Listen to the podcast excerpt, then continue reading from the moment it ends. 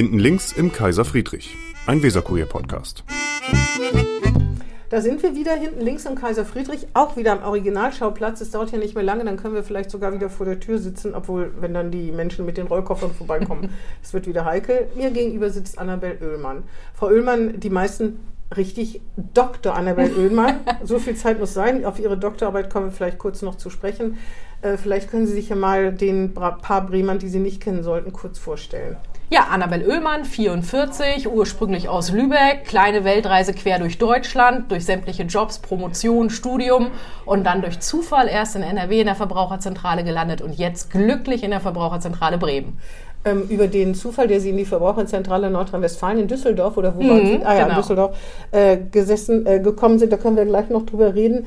In, Sie sind in Lübeck geboren, dann waren Sie, sind Sie nach Hamburg gegangen und sind da eine Ausbildung als Bankkauffrau gemacht. Ist das so ein typisch, eigentlich so was Typisches, denke ich immer, junge Menschen wollen nach dem Abitur in die Großstadt. War das das oder war, hat das andere Gründe? Oh, das hatte andere Gründe ah, ja. tatsächlich. Also erstmal war mein Vater Banker, das heißt, ah, ja. Bank war das, was ich kannte. Zweitens war damals das Azubi-Gehalt in der Bank definitiv verlockend. Es es hieß Bank- oder Gerüstbauer und für Gerüstbau bin ich echt nicht gemacht. Wieso oder Gerüstbauer? Die verdienen auch richtig viel. Ach so, verstehe. Ne? Das ah, war ja. sozusagen mein einer Antrieb und der andere war, ich konnte in Hamburg von vornherein die Ausbildung auf zwei Jahre verkürzen, ah, anstatt verstehe. drei Jahre und dann vorziehen. Da habe ich gedacht, dann gehe ich gleich nach Hamburg. Ach so, das war nicht die Großstadt, die Sie gereizt hat? Nee, ich bin ah, auch ja. gar nicht nach Hamburg gezogen. Ich hm. habe weiterhin bei meinen Eltern in Lübeck gewohnt, so. bin gependelt und in Hamburg bin ich tatsächlich auf der Filiale St. Pauli gelandet, weil alle Hamburger sofort gesagt haben, St. Pauli geht nicht und ich überhaupt nicht gecheckt habe, was das Problem war. Hm war die war beste Entscheidung. Die anderen fanden halt das Klientel nicht ganz so, aber ich war super glücklich und zufrieden sehr viele Zuhälter und sehr viele, man nannte sie damals Bardamen, was meistens Prostituierte waren. Ja, ja. Aber das heißt, man hatte wirklich eine wilde Kundschaft, den kompletten Hamburger Dom als Kunden.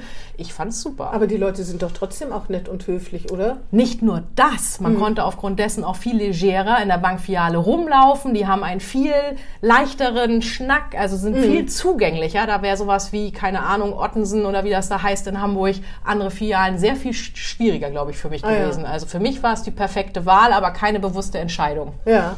Zuhälter und Geld, wahrscheinlich hm. hat man schon gesehen, wie viel die so umsetzen. Ne? Ja, die das haben natürlich die 30.000 D-Mark-Grenze damals immer auf den Euro genau eingehalten. Das heißt, die Bareinzahlungen waren immer knapp drunter. Ach, tatsächlich? Natürlich. Wie oft, wie oft zahlt denn ein Zuhälter 30.000 Euro? Einmal in der Woche oder einmal? Sehr unterschiedlich und ah, ja. äh, eher mehr.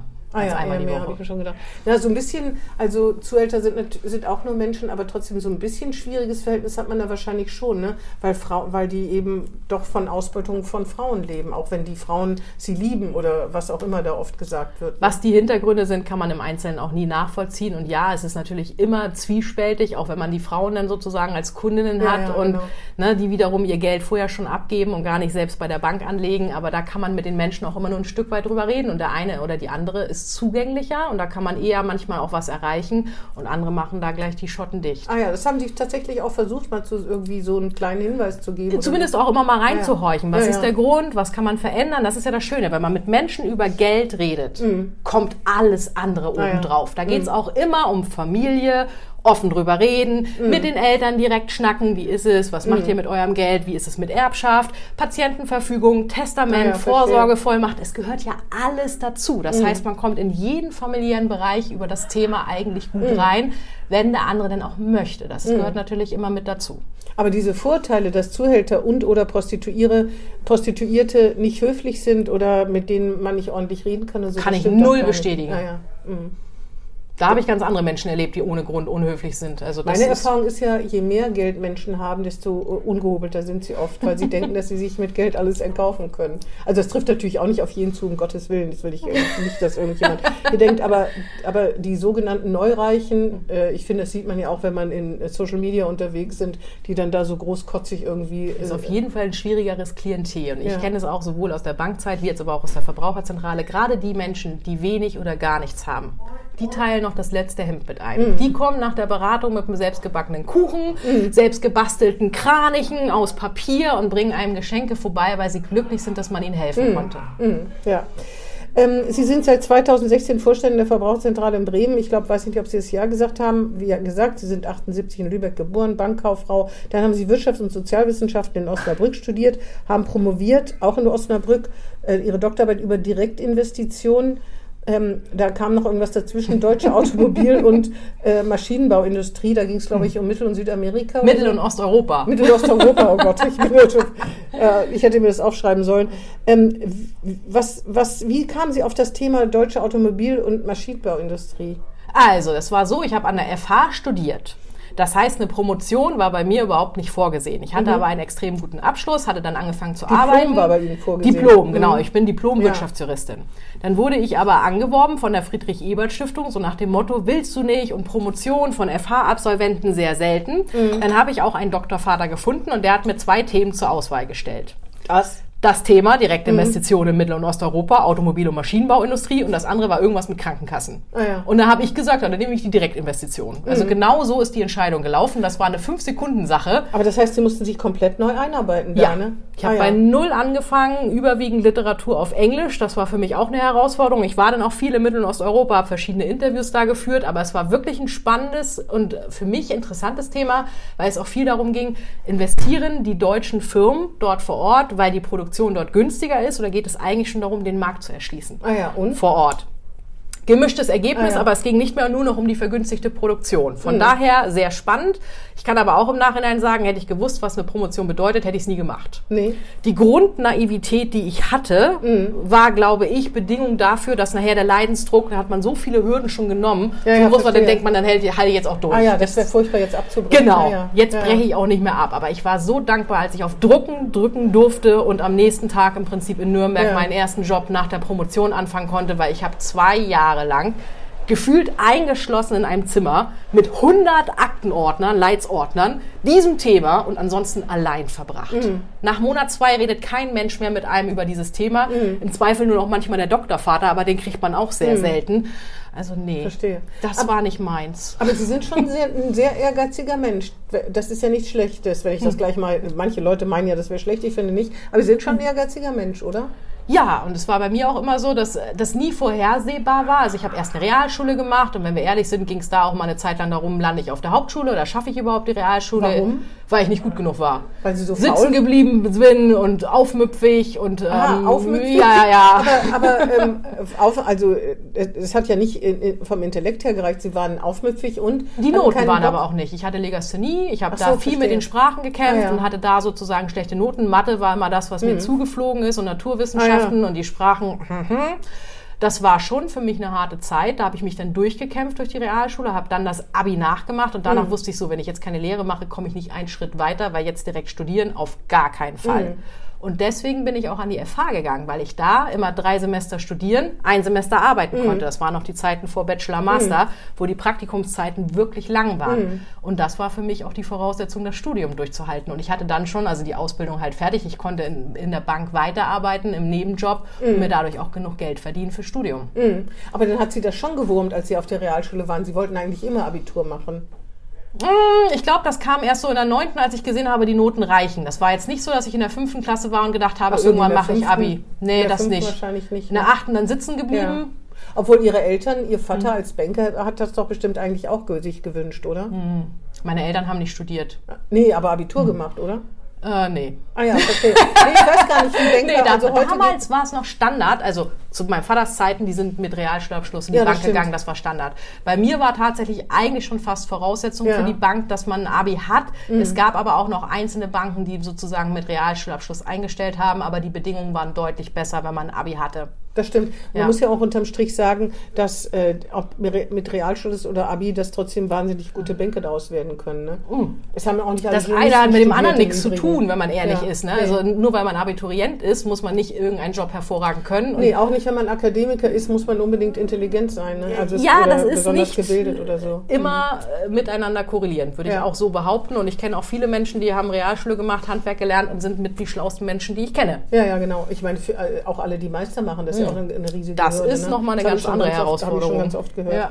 Ähm, in Osnabrück. Dann waren Sie, ich muss mal sehen, Sie haben ja wirklich viele Stationen gemacht. Dann haben Sie, waren Sie Geschäftsführerin an der Uni in, für den äh, Wirtschafts, äh, für eine, für ein Wir für Wirtschaftsrecht, Geschäftsführerin für Wirtschaftsrecht an der Uni Osnabrück. FH Osnabrück. Das FH war, bevor ich die Promotion angefangen genau. habe, genau, habe ich da den Studiengang geleitet. Da, ich wusste gar nicht, dass es sowas gibt, eine Geschäftsführung für einen Studiengang. Was muss man denn da machen? Oh, sehr viel. Erstsemester komplett betreuen. Da macht man meistens auch Veranstaltungen, dass man denen wirklich erstmal die Grundlagen beibringt. Aber ansonsten alle Fragen, die Studenten während ihres Studienlebens haben, von Prüfungszulassung, sind die Noten richtig oder aber auch diverse Probleme drumherum. Ah ja. Haben das alle FH so Geschäftsführer für, für ihre einzelnen Fachbereiche? Ich kenne nur die FH Osnabrück und da hatte es Ah ja, jeder, ah ja, jeder. Fachbereich. Das wusste ich gar nicht. Also, dass sich jemand drum kümmern kann, ist ja eigentlich klar, ne? Aber ich wusste nicht, dass es sowas, so eine, so eine Stelle gibt. Das hört sich ja ganz interessant an. Dann waren Sie, bevor Sie zur Verbraucherzentrale nach, ähm, nach ähm, äh, Düsseldorf gegangen sind, waren Sie äh, beim Moment, ich muss mal gucken. Da waren Sie beim, For- äh, beim einem Forschungsinstitut Betriebliche Bildung GmbH in Nürnberg. Ja. Was hat Sie denn dahin verschlagen? Also, meine Promotion war so gut wie fertig und ich habe nur gedacht, ab in den Job. Ich brauche jetzt dringend irgendetwas. Meine beste Freundin hatte dort in Nürnberg schon angefangen und die haben mich im Prinzip angesprochen, ob ich auch Interesse hätte. Die hatten ein neues Projekt für betriebliche Bildung, auch Metall- und Elektroindustrie, damals der Arbeitgeberverband, also eher die andere Seite aus heutiger Perspektive. Und da war ich zuständig für Marketing und Öffentlichkeitsarbeit.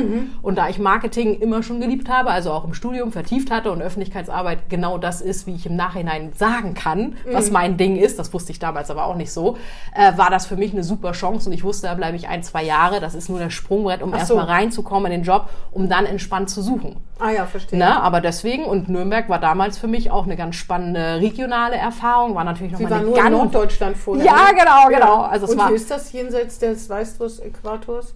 ganz anders. Und ich weiß jetzt auch, Nürnberg ist nicht Bayern. Das darf man auf gar keinen Nee. Fall sagen. Da hatte ich schon Franken. am Anfang genau immer, immer verloren. Ja. Und sprachlich habe ich mich rangerobbt, aber es war schon äh, ganz anders. Ja. Das ist schon- schon, Fränkisch ist schon ein beso- sehr besonderer Ja, Dialekt. Ne? ja.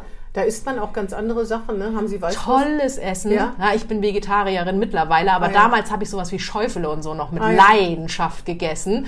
Und ich habe direkt neben dem Landbierparadies gewohnt. Landbierparadies. Ein kleiner Laden, wo so vier, fünf Tische waren, aber 400 Biersorten konnte man auf der Karte bestellen. Davon 10 vom Fass, den Rest nur in Flaschen. Und man konnte sein Bier aussuchen nach Laune. dunkel, süffig, nussig, äh, ich weiß nicht was. Es war ein Traum. Ah, ja. Und das kleine Bier in Bayern, das war der Kulturschock danach in Düsseldorf, ist ein halber Liter. Und in Düsseldorf ist Mhm. Ja, das ja. Größte, was man kriegt, 0,2. Ja, ja, das also stimmt. das war wirklich was, das waren für mich große Unterschiede. Wie heißt das nochmal? Das heißt ja nicht Kölsch in Düsseldorf. Wie heißen die Alt. schmalen Stangen? Ach, ach da Alt. trinkt man sowieso nur alt. Da trinkt man Ah, eigentlich nur stimmt. alt. In der Altstadt trinkt man vor allen Dingen sehr viel alt. Genau. Ne? Ja, ja, das stimmt. Also die Größe ist jedenfalls mit einem Kölsch vergleichbar. Absolut.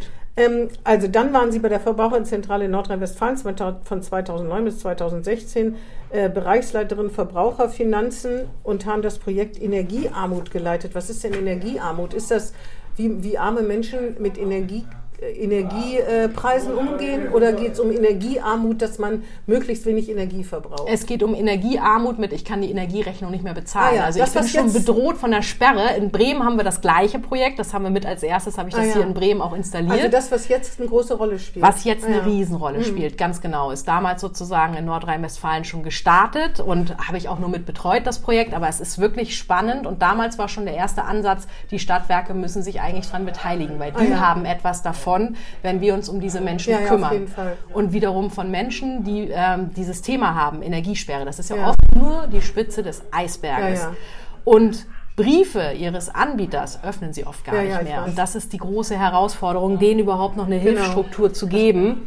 Und Dann dann, verschließen einfach die Augen. Es Ja. ist so bedrohlich, dass sie alles äh, dann sozusagen verdrängen, verdrängen Genau. Sind, Das ne? ist ein- ein Weg, wie Menschen damit sein, umgehen ne? können. Genau, Familien ist mit Kindern, die ohne, die auch ohne Strom, na, einfach so. Also man, man mag sich das gar nicht vorstellen, wenn Menschen mit kleinen Kindern ohne Strom da sitzen, weil sie sich keine Hilfe suchen oder sonst irgendwas. Dabei denke ich immer, solche Probleme müssen sich ja lösen lassen. Ne? ja, in der Regel ja. Und dafür gibt es auch Maßnahmen und Unterstützung. Und Ja. jetzt hier in Bremen haben wir auch einen Härtefallfonds, der mit einspringen kann und, und, und. Aber sich Hilfe zu holen, ist häufig der schwierigste Schritt für Menschen. Und das, obwohl es eigentlich die größte Stärke ist, zu erkennen, selber komme ich nicht weiter, also was mache ich? Ich Ja. hole mir einen Profi an der Seite, der regelt das schon für mich. Ja. Und da kann ich auch ein bisschen dieser Last abgeben.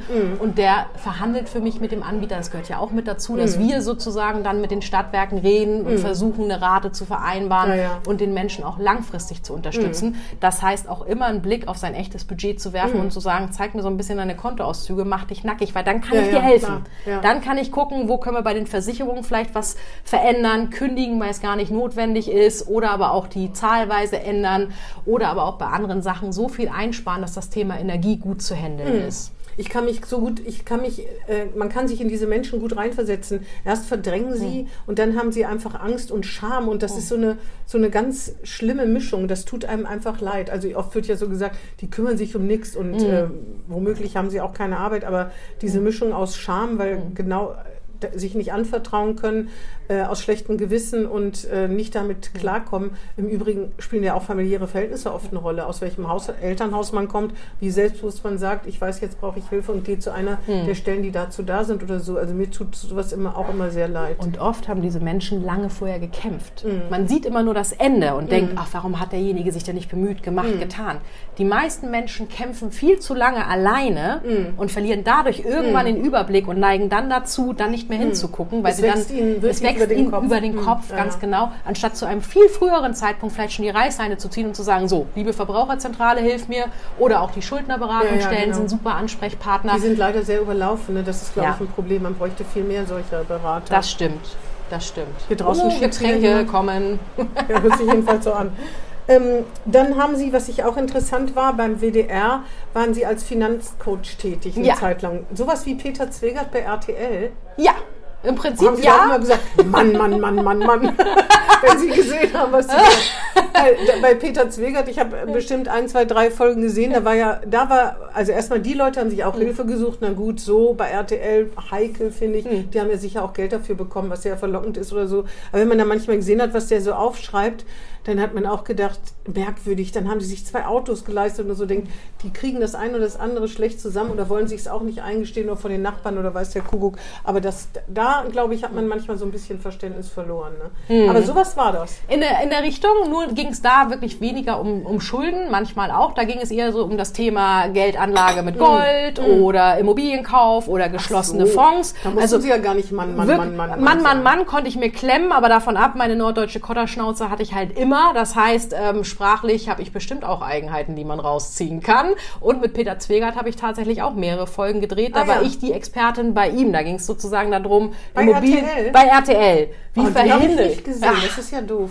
Ja, ist war auch schon wieder. ungefähr? Keine Ahnung. Keine Ahnung. Das gibt es ja schon lange nicht mehr, ne? Ja. Ich kann ja mal gucken, ob ich noch was bei YouTube finde. Manchmal Genau, gibt's manchmal findet man es noch. Ich weiß noch, an Immobilien kann ich mich noch erinnern, aber ich war mehrere Folgen bei ihm. Keine Ahnung, weiß ich nicht mehr. Ah ja.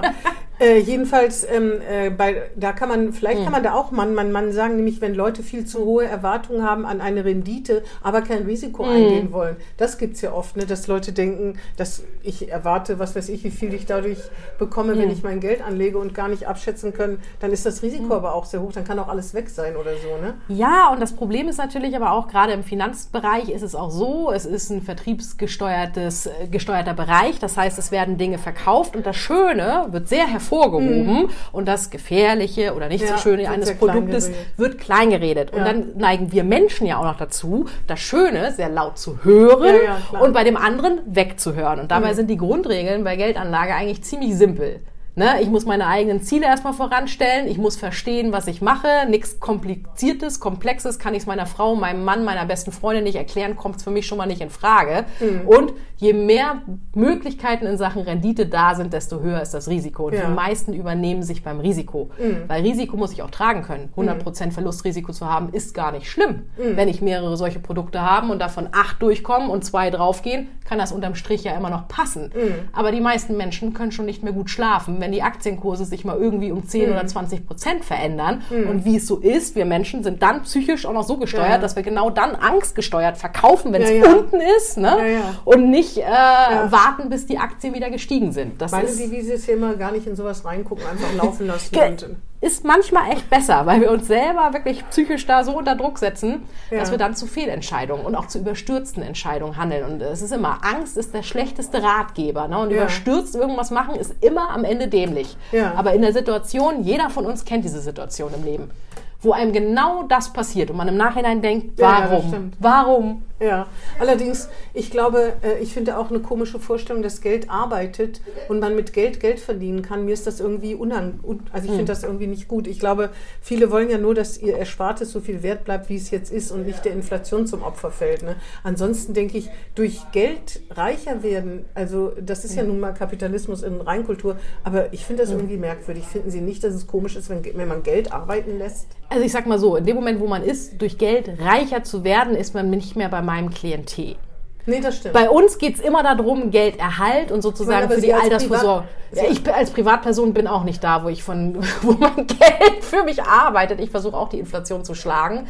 Und ja, ich weiß nicht, ob das hier mein Beritt wird, aber ich kann es mir persönlich auch nicht vorstellen. Also, jedenfalls, dass man darauf spekuliert oder hofft, dass man das Geld sich einfach vermehrt. Irgendwie, das finde ich merkwürdig. Ja. Anstatt zu froh zu sein, was man hat und wenn es bleibt. Ja, oder? ich glaube auch immer, außer wenn es wirklich äh, professionelle Anleger sind,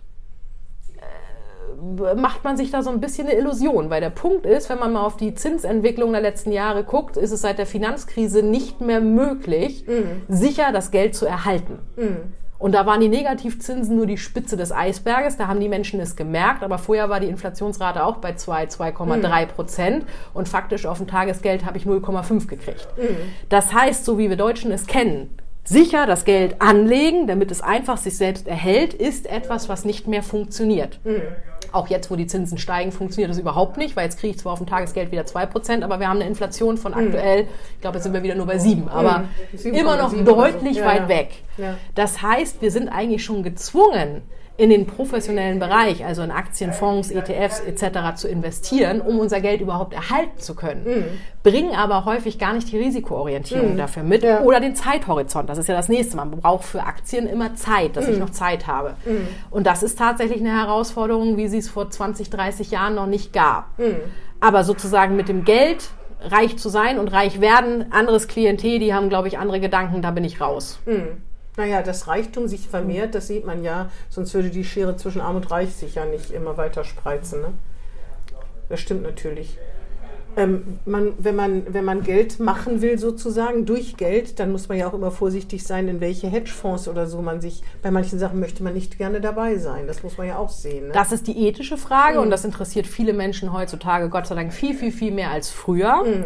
Und da ist die beste Variante oder die einfachste, die man immer machen kann, ein sogenannter Best-in-Class-Ansatz, dass ich also in einen Aktienfonds investiere, der darauf guckt und immer die Besten aus der Branche nimmt, die Nachhaltigkeit, soziale oh ja. und solche mhm. Ziele mit berücksichtigen. Mhm. Das heißt aber nicht, dass Rüstung nicht mit drinne ist mhm. oder Öl. Mhm. Sind trotzdem noch mit drinne beim weltweiten Fonds, aber eben die Besten aus der Branche. Mhm. Dann gibt es aber auch wieder Menschen, die sagen, nee, ich will das gar nicht. Und dann wird schon sehr viel schwieriger in, in passiv gemanagten Fonds anzulegen. Dann muss man schon in den aktiv gemanagten Bereich rein. Aber auch da gibt es eine Menge. Der Punkt ist immer nur, aktiv gemanagt ist sehr viel teurer als passiv gemanagt. Ja. Und der Hauptrenditefresser, so ist es leider, sind die Kosten. Hm, ja, verstehe. Kompliziertes Thema. äh, Finanzcoach jedenfalls haben Sie das gemacht. Ja. Und ich finde, das ist sowieso auffällig. Ihre Medienpräsenz ist, Präsenz ist außerordentlich. Ähm, ich finde auch, man merkt das, wie Sie reden, dass Sie druckreif reden. Das kann ja nicht jeder. Äh, so, ich zum Beispiel unterbreche oft meine eigenen Sätze, das merke ich auch hinterher. Äh, mach so einen Einschub, aber Sie reden wirklich äh, Sätze zu Ende. Ist das so Ihr Naturell, auch Ihre Betonung und so? Sie, ja, Sie können das einfach total gut. Ist das Ihr Naturell oder haben Sie mal, sind, Sie haben sich da mal coachen oder ausbilden lassen? Sowohl als auch. Ah, ja. Es war mein Naturell. Ich durfte wirklich, als ich in der Verbraucherzentrale NRW anfing, ich glaube nach drei Monaten ungefähr das erste Live-Interview geben. Da habe ich gedacht, mm. sind die irre? Mm. Aber sie haben sich getraut. Ich auch, aber ich habe gedacht, ich sterbe beim mhm. ersten Mal Live-Fernsehen.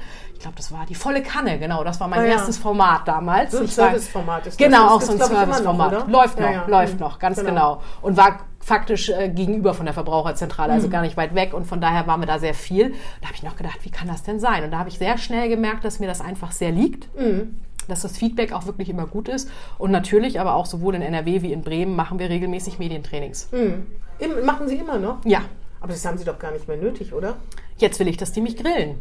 Das die gehört grillen. ja auch mit, mit dazu. Als Verbraucherzentrale, so in der Podiumsdiskussion, haben wir entweder den Mopperposten, ne? ja. also wir erklären den Politikern, was sie alles falsch machen, mhm. den Anbietern, wo sie alles noch nachsteuern können. Mhm. Dass wir unter Beschuss stehen, passiert ja relativ selten. Aber warum sollten sie unter Beschuss stehen? Keine Ahnung, aber das ist das, was die Mediencoaches jetzt immer von mir aufkriegen, dass ich nicht diese easy peasy Ach so, Interviews mache, verstehe. sondern dass ich sage, ne, jetzt nehmt euch ein Thema raus Also und das kommt mal Gegenteil mit, von uns, wir würden jetzt ein konfrontatives Interview Genau. führen, dass sie damit genauso dass schlagfertig ich uns da sind. auch mit umgehe. Ohne böse zu werden auch, ne? Was ja, Ja. das ist, glaube ich, immer der größte Fehler, ne? Dass man einfach souverän bleibt. Dass halt, man ne? souverän bleibt, dass man gelassen bleibt, Ja, dass man auch nicht über jedes Stöckchen springt, Genau, was einem hingehalten wird. Das ne? stimmt, ah ja. Und das ist Übung. Ja, auf jeden Fall. Das, kann ist wirklich vorstellen. Mhm. Übung. Ne? Und das gibt einem ja auch sehr viel Ruhe dann, wenn man Ja. das einfach schon mal hatte. Wenn man oft in den Medien ist, dann wird einem ja auch vorgeworfen, mehr oder weniger, dass man sagt, die möchte unbedingt immer in den Medien sein.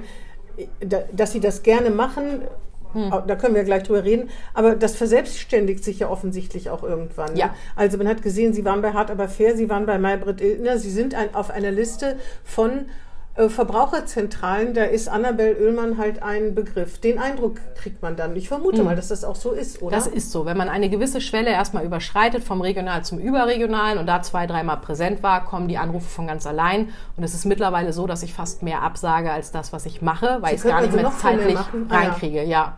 Was sagen Sie denn, wenn man sagt, na, Frau Oehlmann ist aber auch gerne überregional, setzt sich da in Szene? Natürlich sind wir gerne überregional. Die Verbraucherzentrale braucht jede Werbung, die sie kriegen kann. Und es ist das Wichtigste für mich, für uns alle, also für alle Verbraucherzentralen in Deutschland, ein gutes Bild zu machen und auf unsere Angebote hinzuweisen. Und wenn mir das gelingt, dann danke Aber ich. gibt es da nicht andere Vorstände, die, auch das, die das auch gerne wären? Aus, also Bremen ist ja jetzt auch nicht der Nabel der Welt, was die Größe des... Sie sind gar keine Bremerin. Sie sind noch, noch nicht so lange kann in das Bremen. souverän vertreten. Nichts gegen Bremen, wirklich nicht. Aber Nee. ich meine, es gibt ja 16 Verbraucherzentralen auf Landesebene, vermute ich mal. Ne? Und da kann man sich ja vorstellen, dass andere Vorstände auch ganz gerne mal die Position... Oder ist das gar nicht so? Bei 16 Leuten haben sie die volle Durchmischung. Ah, ja. Sie haben zwei, drei, die haben Bock drauf, die machen es gerne, gehöre ich auch mit zu. Sie haben zwei, drei, die wünschen sich, dass sie niemals angefragt werden und wären dann auch krank oder eher im Urlaub, die es einfach nicht gerne machen. Und es gibt viele dazwischen, die probieren es immer mal wieder aus, ist aber nicht ihr Beritt oder ihr Thema, je nachdem. Also Ah, da ja. hat man auch wie immer alles mit dabei. Es gibt aber keine Neid oder Sie haben nicht das Gefühl, dass, dass andere denken, Mensch, immer Bremen ist da im, beim, ich meine, hart aber fair und Maybrit Illner haben ja schon eine mordsmäßige Verbreitung. Ne? Also wurde zumindest mir noch nicht so gespiegelt. Naja, rufen dann eigentlich alte Schulfreunde an und sagen, ich habe dich im Fernsehen gesehen? Ja. Das passiert tatsächlich. Auch viele so Freunde meiner Eltern, die ich dann von vor 20 Jahren kenne, das ist dann schon sehr schnell auch Gespräch natürlich Ja. Und Ihre Eltern sind doch wahrscheinlich wahnsinnig stolz auf Sie, oder? ja, natürlich. Gerade durch sowas auch, ne? Natürlich. Also ich meine, das sind fast, glaube ich, alle Eltern, aber das kann ich mir gut vorstellen, dass die dann, weiß ich nicht, sehen, wenn ihre Tochter da im Fernsehen sitzt. Das Aufregendste war für die, als ich bei 3 nach 9 war und da saßen sie hinter mir im Publikum Ah ja, und verstehe. waren wirklich ganz, ganz, ganz aufgeregt. Zusammen mit meinem Mann haben sie wirklich da die Stellung hinter mir gehalten und das war nochmal was ganz Besonderes und für die ist, die sind natürlich mit mir zusammen auch reingewachsen. Das war ja nicht von Anfang an Ja, ja. Maybrit Illner oder Hart aber fair. Das hat natürlich über Jahre auch gedauert. Aber ja, natürlich, die freuen Ja. sich mit und fiebern mit. Man sieht aber, dass ihnen das liegt, finde ich. Also finde ich schon, dass sie das gut machen. Also, wie, also sie sind da unverkrampft. Sie reden, dass jeder mit, mitkommt. Das ist übrigens auch eine große Stärke. Ne? Ja. Dass jeder von den Zuschauern mitkommt, weil sie es irgendwie einfach ausdrücken können. Also das finde ich, merkt man, dass es ihnen liegt. Ein Gespräch gab es mit Julian Reichelt, das ist ihnen ja zum Vorwurf gemacht worden, äh, aus ganz bestimmten, einer ganz bestimmten, eigentlich nur bremischen Szene, oder? Ja. Äh, Politischen Szene. Überregional hat es keine Rolle gespielt, ja. Ja, wie kam es eigentlich dazu und was sagen Sie dazu, dass irgendjemand gesagt hat, mit dem kann man sich nicht unterhalten? Also es kam wie bei jedem Interview dazu, dass wir eine Anfrage gekriegt haben und gesagt haben, wir haben Zeit und es ist unser Thema, also machen wir das. Sie haben nicht gedacht, Julian Reichelt, naja, äh, Chef, äh, Ex-Chef Bildredaktion, Bildredaktion, der Bild muss man sich ja nicht stellen, aber da kann man natürlich auch ein unverkrampftes Verhältnis zu haben, weil äh, Reichweite ist Reichweite sozusagen. Und So vor allem die neuen Formate, also Social Media, YouTube ist natürlich etwas, wo wir Zielgruppen erreichen, die wir sonst Ja. überhaupt also man nicht muss zum sagen, Teil er hat einen erreichen. Kanal auf YouTube, der heißt äh, Achtung, Vorsicht- Reichelt. Achtung Reichelt, So, genau. Und hat auch ziemlich viele Abonnenten, ich Ja. weiß nicht, 250.000 oder so. Mittlerweile über 300.000. Der 300.000. springt an und er ist erst seit einem halben Jahr im Prinzip überhaupt am Start und hat wirklich der eine bedient super halt auch eine ganz, also der bedient im Prinzip schon auch die Kundschaft, die er bei der Bild bedient hat. Also schon mit sehr kritisch Hm. gegenüber der Politik, auch einer ganz bestimmten, also schon mit Linksliberalen, da legt er sich irgendwie gerne an. Natürlich ist das oft sehr schwarz-weiß Hm. gezeichnet, was er da macht, provokativ, auch unfair oft, aber da, der erhebt ja auch, erst- erstmal ist er ja keine, äh, ist ja kein Medium, sondern sein eigener Kanal, da kann er machen, was er will und wie er will. Na, jedenfalls ähm, gab es da überhaupt kein Zögern, dass man gedacht hat, ah, ich weiß nicht, ob das, das der Richtige ist? Also ich habe noch recherchiert und habe dann gedacht, so okay, wenigstens Ex-Chef Bildredakteur und ausgebildeter Journalist, damit ist für uns eigentlich erstmal Ah, ja. das wichtigste Kriterium erfüllt. Und vor allem, es war unser Thema. Es war zum Thema Energiepreiskrise genau die Hochzeit. Ich war, glaube ich, gerade bei, die Anfrage kam, am selben Tag war ich abends bei Ilna im Fernsehen zu dem Thema und es ging genau Februar war darum. das. Ne? Nee, da, da war ich wieder. Ach, nochmal. Ah ja, verstehe. Das war letztes Jahr im Herbst irgendwann. Ach so. Na, und das Interview mit ihm habe ich dann, glaube ich, drei oder vier Tage später Mhm. schon gegeben. Und nee, also wenn ich bei jedem Interview, ich gebe wirklich viele Interviews im Jahr, die Verbraucherzentrale Bremen insgesamt auch, also mein Team um mich drumherum gibt auch nochmal sehr viele Interviews. Mhm. Wenn wir jedes Mal uns einen halben Tag Recherche Zeit nehmen, ob wir demjenigen ein Interview geben oder nicht, würden wir bei weitem nicht das schaffen. Das ist etwas, Mhm. die Zeit haben wir gar nicht. Und, das war ja das Irre, das Interview selber, Interview wie jedes andere auch, und dann kam die Kritik ja nicht an dem Interview, sondern nur an der Person Reichelt. Ne? Also das Interview, der Inhalt wurde gar nicht kritisiert. Ich habe es mir angesehen, weil ich wüsste auch nicht, was man da sagen könnte. Herr Reichelt war sehr zahm, finde ich. Also der ist ja sonst, wenn er selber nur sammelt, ganz anders. Also, es- also viel schärfer. Also man muss ihn nicht mögen, sagen wir es mal so. Und man kann sich politisch auch sehr von ihm distanzieren. Aber dieses Gespräch war wie ein normales Fachgespräch. Er hat, er versucht, er hat ein bisschen versucht, sie zu, durch so Suggestivfragen na, dazu zu bringen, dass sie sagen, die Menschen stehen hier und heulen. Er wollte unbedingt sowas schräg, sehr, sehr, äh, so ein Superlativ hören. Ne? Das, das liegt aber in der Natur des Boulevardjournalismus. Und ein Boulevardjournalist. dass es meine Entscheidung ist, zu geben oder nicht zu geben. Und genau so gehe ich damit um. Ich habe dort nichts anderes gesagt wie vorher bei Maidbrit Illner ein paar Tage vorher. Von daher sehe ich das auch völlig unkritisch. Und der Punkt ist, für mich geht es beim Interview nie um denjenigen, der mich interviewt. Ich mache mich mit dem in keinster Weise gemein, teile seine Einschätzung oder wähle nach Sympathie oder Antipathie aus. Dann hätte ich eine sehr lange Liste an Menschen. Das kann ich so nicht machen. Sondern für mich geht es immer darum, Verbraucherinnen und Verbraucher zu erreichen und meine Botschaften rüberzubringen. Und die war gerade im Thema Energiepreiskrise immer, Kommt zu uns. Wendet euch an die Verbraucherzentrale. Wir sind da, deutschlandweit. Wir haben Hotlines etc. etc. Das Gleiche habe ich dort auch gemacht. Und wenn sich danach auch nur ein oder zwei Menschen an eine Verbraucherzentrale irgendwo in Deutschland gewendet haben oder an eine Schuldnerberatungsstelle, habe ich meinen Auftrag erfüllt. Ja, verstehe. Also diese Kritik haben Sie gar nicht nachvollziehen können. Nee. Und von anderen Verbraucherzentralen kam auch gar nichts.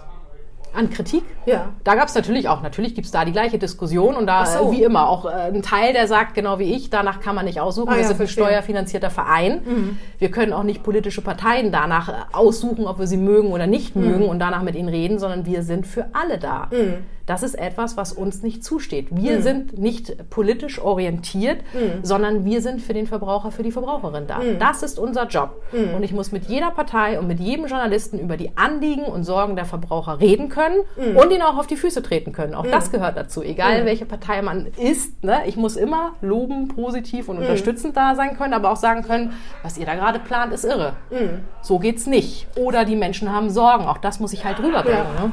Hat sie das denn an oder ficht sie das an, wenn da so eine Kritik kommt, mit der man auch gar nicht gerechnet hat, weil man ja, Ja. eigentlich im Sinne der Verbraucher äh, da sitzt? Also erstmal war ich geschockt, Mhm. aber dann äh, war es ja auch wirklich ein langer Prozess, bis das Thema sozusagen durch war. Und ja, das nimmt einen natürlich mit. Und man zweifelt auch in dem Moment natürlich mehrfach an sich und stellt sich immer wieder die Frage, habe ich es richtig gemacht und geht dann für sich die Kriterien durch. Und ich bin immer wieder zum gleichen Ergebnis gekommen. Ja, natürlich muss ich das Interview geben. Ich kann nicht danach aussuchen, ob jemand politisch in der richtigen Richtung unterwegs ist oder sonst etwas. Für mich geht es um die Zielgruppe, die die Person erreicht. Hm. Haben, haben Sie das denn jetzt abhaken können? Äh, ja, Oder arbeitet das noch an einem? nee, das ist tatsächlich für mich jetzt abgeschlossen. Ja, ich finde ja, also wenn, wenn so eine Kritik aus dem politischen Raum, muss man ja sagen, kam, das äh, kommt, wie machen Sie das dann? Wie gehen Sie damit um, wenn man dann anfängt?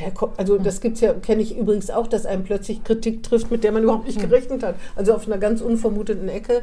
Äh, vielleicht weiß ich gar nicht warum. Aber wie verarbeiten Sie das? Reden Sie dann mit Freunden oder ver versichern Sie sich zurück mit sehr vertrauten Personen? Ja, sowohl als Ah ja. auch. Das gehört für mich komplett dazu. Auch natürlich mit meinem Verwaltungsrat. Dann nachher, ich habe es auch in der Mitgliederversammlung mit meinen Mitgliedern besprochen, dass man sich da auch immer wieder versichert, bin ich jetzt hier nicht alleine irgendwo unterwegs und alle anderen denken es anders, dann, dann sollte man sich irgendwann die Frage stellen. Ne? Aber nee, natürlich versichert man sich und redet auch mit anderen. Das halte ich immer für einen ganz wichtigen Schritt, gerade bei Dingen, die einen belasten. Klar. Aber ich glaube, dass, dass Leute, die sowas kritisieren, ich meine, man kann ja kritisieren, was man will, ähm, dass die sich gar nicht klar machen, was das bei den Menschen auch auslöst. Ne? Also, weil die Art und Weise, wie man es kritisiert. Man könnte ja auch Ihnen persönlich eine Mail schreiben und schreiben, ähm, äh, Frau, Öl, Frau Dr. Oehlmann, das fand ich nicht so gut, musste das denn sein oder so? Nein, es ist ja, glaube ich, gleich über die Öffentlichkeit äh, Ja. passiert. Ne? Es war nicht erst auf, auf der Ebene, also zwischen zwei Personen oder drei Nee, oder es ist fünf. relativ schnell einfach öffentlich eskaliert. Genau. Das ist aber Bremen, ne? Also in Bremen bleibt, ist, glaube ich, wird gar nichts irgendwie. die Erfahrung habe ich ja gerade erst gemacht und ja. Ja. mir wurde immer wieder gesagt, das sei typisch Bremen. Also äh, ich hoffe nicht weiterhin.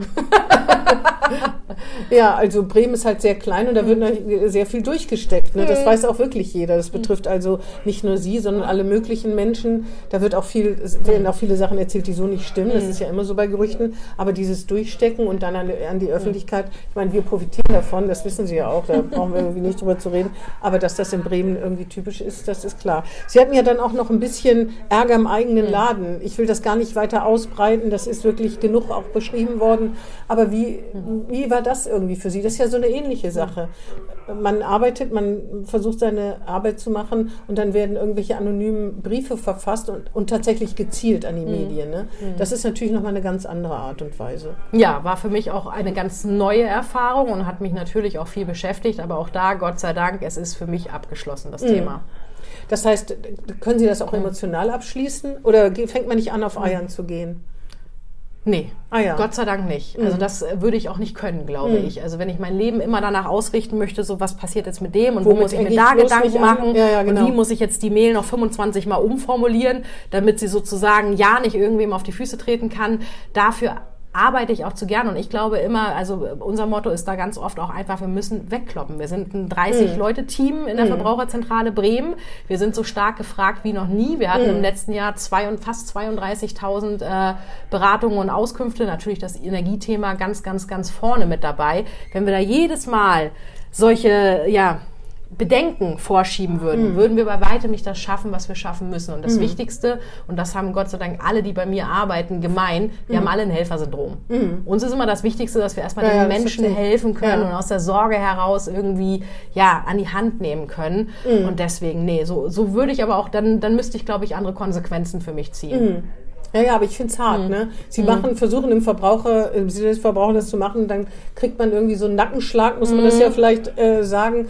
Und ich glaube schon, dass man dazu tendiert, irgendwie je, erstmal jedes Wort auf die Goldwaage zu legen und was könnte falsch interpretiert, sind ja oft Interpretationen, was könnte falsch interpretiert werden, was könnte wo, wie, so ankommen und so. Und genau, das lähmt, lähmt einen ja so richtig. ne? Genau, natürlich. und in der akuten Phase natürlich, aber jetzt, Ja. wie gesagt, ist es für mich abgeschlossen und dann will ich so auch nicht, also so kann ich nicht arbeiten. Ja, Das heißt, verstehe. ne, ich bin jemand, der sehr ehrlich ist, der sehr direkt ist. Mhm. Ich lebe davon, dass ich auch, äh, auch in der Insolvenzzeit, ich habe meinen Laden ja durch eine Eigensanierung geführt. Das war nur deshalb erfolgreich, weil ich die ganze Zeit mit Betriebsrat zusammen, mit den Anwälten, die uns geholfen haben, ich als Vorständin der Verwaltungsrat immer offen und direkt mit allen geredet haben, insbesondere natürlich mit der Belegschaft. Das ist, das kann man mit so einem Eiertanz nicht hinkriegen. Und entweder schafft man es dann zusammen oder man schafft es nicht. Aber ich will mir wenigstens immer sagen, wir haben bis zum Ende gekämpft und alles gegeben. Und das war für mich emotional auch die härteste Zeit in meinem Leben tatsächlich, weil da hatte ich mehrfach wirklich die, die, die Angst, zum Teil auch über mehrere Tage, dass ich wirklich nächste Woche Montag alle entlassen muss. Weil es nicht sicher war, ob wir das erfolgreich schaffen. Am Ende ist es wie immer. Danach ne, es ist alles gut ausgegangen. Wir standen besser da als, je zu, ne, als jemals zuvor. Alles ist rosa-rot danach gewesen. Klammer auf, zwei Monate später kam Corona und direkt die nächste Krise. Aber die Monate selber waren extrem belastend. Und hätte ich da nicht dieses Team in der Verbraucherzentrale und auch einen Betriebsrat, der einen drückt, wenn er sieht, dass man selber gerade wieder da steht und sagt, oh Gott, ich bin keinen Schritt weitergekommen, ich weiß nicht, ob die Gelder kommen, ob wir es weiterkriegen. Das also war extrem. Mhm. ha- hart, genau. Und Ja. da, man braucht die Unterstützung. Ja. Und ich bin dann auch jemand, ich kann dann nicht dr- 30 Mal überlegen, welches Wort sage ich Mhm. jetzt wie, sondern dann stelle ich mich vor alle und sage so, Ja. das, das, das ist passiert, das ist gerade das Problem und ich kämpfe an der Front und helft mir, indem ihr mir gerade alles andere vom Hals haltet. Ja, ne? verstehe. Aber mit, mit direkter Art können ja nicht alle, ne? Das stimmt, natürlich. Mhm. Natürlich. Mit der anderen auch nicht. Es ist wie immer. Man, Man macht ja es immer falsch als eigentlich, ne? Chefin von 30 Leuten. Bin ich immer froh, wenn 20 glücklich sind, äh, fünf es doof finden und fünf begeistert sind. Dann hat man eigentlich die durchschnittliche gute Quote hingekriegt. Das ist natürlich. Das ist aber schon anspruchsvoll, oder? Ne? Ja, gelingt auch nicht immer, aber das ist ja das, womit man arbeiten muss. Man hat nie als Chefin die Situation, dass einen alle lieben, alle mögen. Das kann ja gar nicht sein. Ich bin ja auch ein Typus. Ne? Und klar versuche ich immer auch auf den anderen einzugehen und Rücksicht zu nehmen, aber erstmal bin ich ein Typus. Hm. Ich meine jetzt auch gar nicht nur die Mitarbeiter, auch so durchs Leben zu kommen, mit Verwandten, Freunden und so weiter. Da sind auch nicht, manche... man- Können damit nicht gut. Ja, genau. Manche möchten, dass man das irgendwie verpackt oder manchmal auch nur Ja. die halbe Wahrheit sagt oder die A- nicht die Wahrheit sagt oder so. Äh, mit, mit einer direkten Art. Das ist schon, ja, damit, mit, ja, weiß ich auch nicht. Leute, manche Leute haben damit Schwierigkeiten. Ist so. Hm. Obwohl mir das auch viel lieber ist, anstatt sich ständig so Gedanken zu machen, was meint der wohl, Hm. dass der einem sagt, was er meint. Ne? Also das ist, finde ich, irgendwie eigentlich der einfachere Art. Ich Aber- könnte damit auch überhaupt nicht umgehen, so in Watte gepackt zu werden, aber andere Menschen brauchen das für sich selber, weil sie auch einfach eine andere Art der Verarbeitung haben. Ich bin jemand, wenn ich das Problem erstmal auf dem Tisch habe, dann kann ich wirklich Abstand nehmen, drumherum gehen, am besten mit der besten Freundin, mit dem besten Freund und dann wird seziert. Was, wie, warum, wo, das sind die Optionen, die man jetzt machen kann, Vor- und Nachteile, Pro, Contra. Und dann überlegt man sich, okay, ist erledigt, weil bringt nicht viel. Den Weg könnte man gehen, braucht aber drei Jahre. Ich bin kein Geduldsmensch, also Weg drei bleibt übrig. Abmarsch. Ne? Ja, das stimmt. Das ist aber Das sehr verstandesbetont. Ja, Sie sind nicht so ein Typus. gefühlsbetonter Mensch in Nee. solchen Sachen, ne?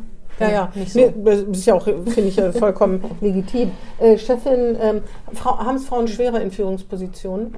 Ich habe lange gedacht, nein, aber mittlerweile weiß ich ja. Woran liegt das? Sind die Anforderungen höher oder soll man, ja, ich weiß es nicht. Ich, glaube, es ist eine Mischung aus ganz vielen Punkten. Mhm. Also erstmal glaube ich, wir Frauen können genauso tolle Führungskräfte sein wie Männer und ich glaube auch, dass nicht jeder Mann damit ein Problem hat, dass eine Frau eine Führungskraft ist oder andersrum. Mhm. Aber tatsächlich ist es so, dass einem ein höherer Anspruch angelegt wird. Also man muss ganz andere Bedingungen erfüllen. Ich erlebe es aber auch immer wieder, dass die Führungsrolle bei der Frau ganz anders hinterfragt wird. Mhm. Das ist etwas, was auch immer wieder passiert. Ja, und ein Mann greift vielleicht hart durch und eine Frau ist im Zweifel immer gleich die Zicke. Das ist auch so etwas, wo man sehr schnell mit zu kämpfen hat. Aber an sich, ich persönlich finde immer wieder, also ich habe mich bewusst für die Führungsrolle entschieden. Das war damals für mich auch der Schritt in die Verbraucherzentrale Nordrhein-Westfalen, ein Team zu kriegen, auszuprobieren. Will ich jetzt Führung oder Fachkraft werden? Da war ich 30, hatte gerade meinen Doktor, war in Nürnberg vorher, ne? Weg ebnen. Und ich habe für mich sehr schnell gemerkt, dass es mich glücklich macht, ähm, erstens nicht nur im Team zu arbeiten, sondern auch so ein Team ein Stück weit zu begleiten. Also jeden Einzelnen wirklich zu unterstützen in seinem Weg, auch als Führungskraft aufzubauen oder in der fachlichen Ebene weiter gestalten zu können, den Menschen auch zu helfen, manchmal mit dem Sprung ins kalte Wasser, so ein Live-Interview sich zu trauen, ist auch nicht, was jeder Verbraucherschützer sagt, stand immer auf meiner ja, das Agenda. Ja, ja. sondern da gehört auch viel Mut in dem Ja. Moment mit dazu. Ne? Und ich persönlich finde wirklich, das ist etwas, was mich sehr glücklich gemacht hat, wo ich immer wieder gesehen habe, dass es mir auch liegt und dass es mir Freude macht im Leben. Aber ja, in dem Moment, wo es so, so weit ist, dass man dann nichts anderes mehr macht, möchte ich auch nicht. Also ich möchte schon Führungskraft sein, aber trotzdem daneben auch noch Zeit für andere Aufgaben haben. Hm. Wollen Sie eigentlich sich noch weiterentwickeln? Also ist, möchten Sie nicht in den Bundesverband oder so? Mal gucken, ich bin jetzt 44, ich behaupte mal ganz mutig, mein Renteneintrittsalter ist noch offen, da wird sich noch eine Das Menge stimmt. tun bis dahin. Ja. Und was in den nächsten Jahren passiert, keine Ahnung. Ich bin jetzt nicht nach Bremen gekommen, auf den in Bremen Vorstand zu bleiben. Posten, um zu sagen, und jetzt bleibe ich Vorstand in Verbraucherzentrale Aha. Bremen, bis ich in Rente gehe. Äh, und das heißt nicht, wenn es so ist, dass ich alles falsch gemacht habe, aber die Vorstellung, dass ich jetzt schon wüsste, was passiert, bis ich in Rente gehe, macht mir per se Angst. Ja, ja, das verstehe ich. Aber ich meine, haben Sie Ambitionen, noch weiter aufzusteigen? Ist, ist das was, was noch mehr Verantwortung nehmen? Also Bundesverband, der dann die Län über den Länderverbänden steht? Durchaus. Ich könnte mir auch noch mal vorstellen, was ganz anderes als Verbraucherschutz zu machen. Ja. Was denn zum Beispiel? andere Interessensvertretung. Ah, ja. Also mir macht es Spaß, mir macht das Lobbyieren Spaß, mir macht das Netzwerken Spaß. Bei einer Gewerkschaft zum Beispiel? Denkbar, aber vielleicht auch äh, wieder Arbeitgeberverband. Vielleicht war auch nicht beim. DGB in Vielleicht Bremen. nicht beim DGB in Der, Bremen. muss man vielleicht sagen zu den Kritikern dieses Jahr, der, der DGB nicht, aber äh, Ja, aber davor war äh, vom DGB jemand, äh, mein Verwaltungsratsvorsitzender, Tim Voss, der hat mich komplett durch die Insolvenz begleitet. Ein Ah, Mensch, ja. der mich sehr häufig in dieser Zeit gedrückt habe und dem ich bis heute mehr als dankbar bin. Also Ja. das würde ich jetzt nicht auf den DGB Bremen nee, das stimmt. reduzieren. Außerdem, ich meine, Kritik ist ja erstmal, muss man jetzt erstmal. Kann erstmal in Ordnung sein, genau. Ja, die Art und Weise ist es, wie gesagt, ne, also das direkt zu äußern oder so. Aber die, ich kenn, die Hintergründe kennen Sie, die kenne ich gar nicht so genau. Ich habe nur gedacht, komisch, dass immer alles also so, so einen Verlauf nimmt. Ne? Man kann das ja auch untereinander klären, aber es muss halt immer irgendwie so ein Umweg, aber das, glaube ich, ist schon bremisch. Ne? Ja. Und wir leben davon, das muss man auch ehrlich sagen. Es gehört auch wirklich dazu. Natürlich würden wir es auch immer machen, in dem Moment, wo das, äh, wo sowas äh, thematisiert wird. Ne? Ich glaube, so ein Riesending war es nur auch nicht. Es war eigentlich ein kleines, es war keine mordsmäßige Welle, es war so eine kleine Delle. Danach ist das ja auch eigentlich, meiner Meinung nach, war, ist da, redet da kein Mensch mehr drüber. Also Hat außer ich jetzt, das tut mir erledigt. leid. Genau, alles gut. Aber das, äh, wir, wir, wir arbeiten ja den ganzen Lebenslauf auf, so gesehen äh, ist das so. Ähm, Sie haben einen neuen Podcast, ähm, äh, haben Sie mir erzählt. Erzählen wir mal, was für einen. Nicht einen neuen Podcast, eine neue Serie. Eine neue Serie im Fernsehen. Genau. Ja, Entschuldigung, ja, genau. Achtung, Kassensturz heißt das Aha. Format, kommt am 24.04. um 21 Uhr im NDR, ist Ah, jetzt ja. schon im SWR und WDR und so gelaufen. Ist erstmal der Pilot, also ob daraus mehr wird, werden wir sehen. Und da geht's wirklich darum, sozusagen eine Familie zu begleiten. Bestandsaufnahme, wo stehen Sie? Meistens ist natürlich, oder soll der Ausgangspunkt auch sein, die Kohle ist erstmal knapp und Mhm. das kann sie immer sein. Das ist keine Frage des Einkommens, es ist immer Verhältnis Einnahmen, Absolut. Ausgaben. Es kann bei jedem knapp sein. Und dann sozusagen in die verschiedenen Themengebiete reingucken. Also wie sieht's bei den Versicherungen aus, wie sieht's bei den Finanzen aus, Mhm. Viele sind überversichert, ne? das darf man nicht vergessen. und die Deutsche- wichtigen, die Haben sie private dann nicht? Haftpflicht, so. haben nur 70 Prozent. Ah ja, Das mhm. ist die günstigste Versicherung, die man regelmäßig neu abschließen kann, weil die Versicherungsbedingungen immer besser werden und hat bei weitem nicht jeder. Die braucht man wirklich, aber genau, Glasversicherung und was weiß ich nicht für Zusatzversicherungen sind breit vertreten. Und wir Deutschen sind gnadenlos ja, überversichert. total, habe ich schon Gnadenlos. ganz oft gelesen. Ja, ja. Das ist wirklich so. Und dann kann es auch um Baufinanzierung gehen, Mhm. um Energiethemen gehen, um Ernährungsthemen und dann werde, begleite ich die Familie über mehrere Wochen. Mhm. Und dann wird da auch ein Shutdown verhangen, also dass man wirklich die variablen Ausgaben, die Spaß machen, Kaffee, Kekse, Kuchen, Schoki beim Einkauf, alles klemmen, zwei Wochen, damit man mal sieht, welches Einsparpotenzial hat Ah ja, man verstehe. denn dann? Echt, das ist aber, die dürfen keine Schokolade kaufen? Nee. Aber das ist doch nicht, das ist doch nicht. Das fällt schon unter Luxus. Und was soll ich sagen? Der Familienvater, wo ich war, äh, der hatte Glück. Der hatte gerade vorher die Schokolade, äh, Vorräte alle aufgeholt. Und essen darf man. Darum geht's nicht. es Ah ja. geht nicht um Diät halten Man im darf sich eigentlichen also Sinne. auch schenken lassen. Das ist auch Natürlich, völlig in das ist Ordnung. Luxus, aber das ist schon sehr, sehr, sehr, sehr streng. Bei Oder? Weil- zwei Wochen ist es machbar. Ja, natürlich ist es machbar. Äh, Schokolade. Ich, äh, man könnte ja auch jedem empfehlen, mal versuchen, einen Monat wie so jemand zu lehnen, der Transferleistungen bekommt und dann zu gucken, was, Genau was so. da noch drin ist oder so. Ne? Und an sich, Obwohl das auch natürlich schon- ja. also ein Haushaltsbuch zu führen sozusagen, regelmäßig mal, Das ist sowieso hilft gut. jedem, genau, Ja. Mhm. weil man vertut sich. Wenn man schätzt, oh, was gebe ich denn im ungefähr die Woche für Lebensmittel aus? Hm, erstens, man neigt dazu, es sich schön zu rechnen Mhm. und zweitens, das, was ich vor zwei Jahren gezahlt habe, ist im Zweifel das, was ich glaube, was ich immer noch zahle. Mhm. Es ist wie mit Gehaltserhöhung. Man merkt ganz schnell nicht, dass man mehr Kohle gekriegt hat, das dauert ein paar Monate, dann hat man die Ausgaben entsprechend angepasst.